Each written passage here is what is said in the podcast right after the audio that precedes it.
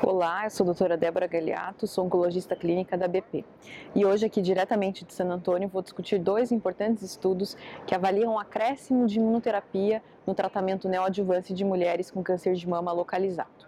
O primeiro estudo foi uma uma atualização do estudo Keynote 522, que já havia sido previamente apresentado na ESMO eh, desse ano, em 2019, e só brevemente esse estudo ele incluiu mulheres com carcinoma de mama triplo negativo, que eh, iam ser tratadas com tratamento neoadjuvante, que é o padrão na grande maioria das mulheres com esse subtipo de câncer de mama.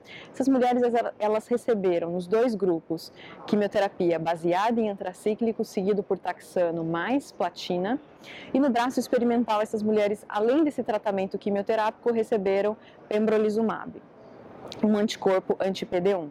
No braço controle, essas mulheres receberam placebo. Essas mulheres eram operadas e depois da cirurgia no braço experimental, pembrolizumab ele continuava por até se completar aproximadamente um ano de imunoterapia. Nas mulheres placebo, elas continuavam com placebo.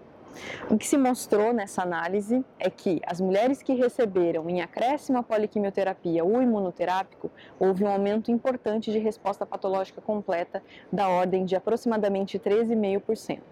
De forma clara, as mulheres que expressavam e também aquelas que não expressaram PDL1 na imunistoquímica tiveram um ganho, um acréscimo, um aumento de resposta patológica completa se pembrolizumab foi associado à quimioterapia citotóxica. Nessa apresentação, Pires Smith mostrou que não, não precisava haver um maior